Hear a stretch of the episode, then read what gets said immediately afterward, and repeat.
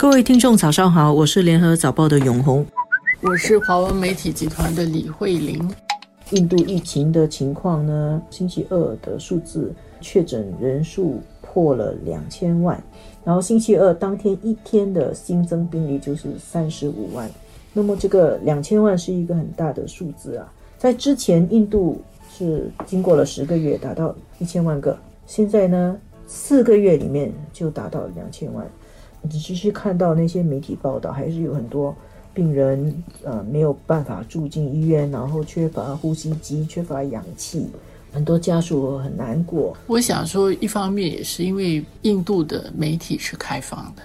所以有很多比较悲惨的情况，有照片就会广传，然后也有很多不同的媒体报道相关的这些信息、这些故事。所以我觉得这个是有影响的。它比原来数字就很大，然后又有很多具体的叙述、具体的例子。来说明，会进行很多的分析，为什么它是这个样子、那个样子？在这种情况下，就看到有很多 WhatsApp 的群里面会传一些，他也不是幸灾乐祸，嗯，但是就是贬低印度的这样的短信，这方面其实我觉得我们是要警惕了。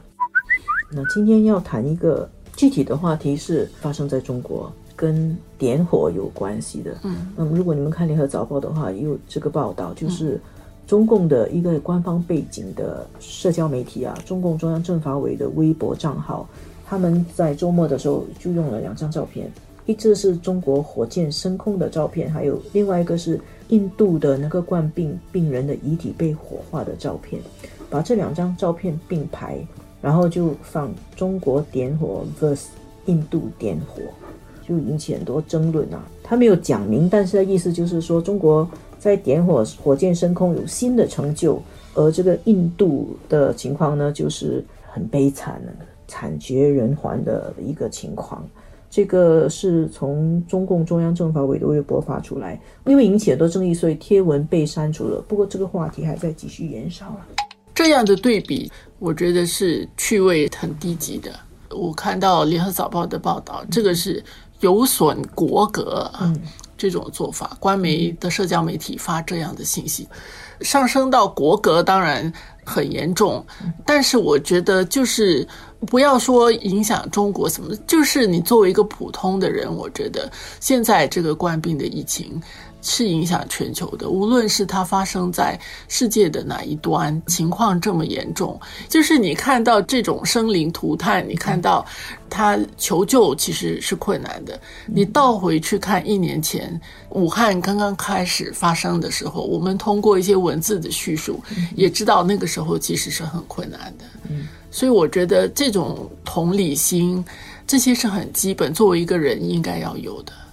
你可以有两种选择，一种就是你曾经也有遭遇过很大的不幸，然后呢陷入在困难中，曾经有人幸灾乐祸的看你的不幸还来贬低你。当你走出了你的疫情以后呢，你是要用同样的幸灾乐祸的心态去讥笑别人呢，还是你有一个同理心，你就想己所不欲勿施于人啊？我觉得这个东西对于中国的舆论来说。包括中国以外的其他的地方，也包括新加坡的人，我们要要有这个心啊，在这个疫情之中，这个不是一个谁比较优越的，我应付的比你好。上礼拜彭博社去做这个排名，新加坡超越了新西兰。成为全球第一，对，但是这个东西本身，他们从他们的视角去媒体嘛，他去做这样的比较，但是我觉得自己其实没有必要去，因为这样说我们有多厉害，其实中国在这方面也是需要。上个礼拜你说的戒骄戒躁，真的是让大家觉得就是人基本的一些对别人的关怀跟同理心。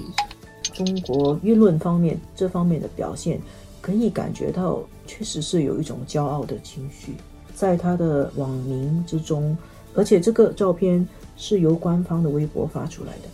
官方方面是不是也有这种心态？我觉得是令人关注了。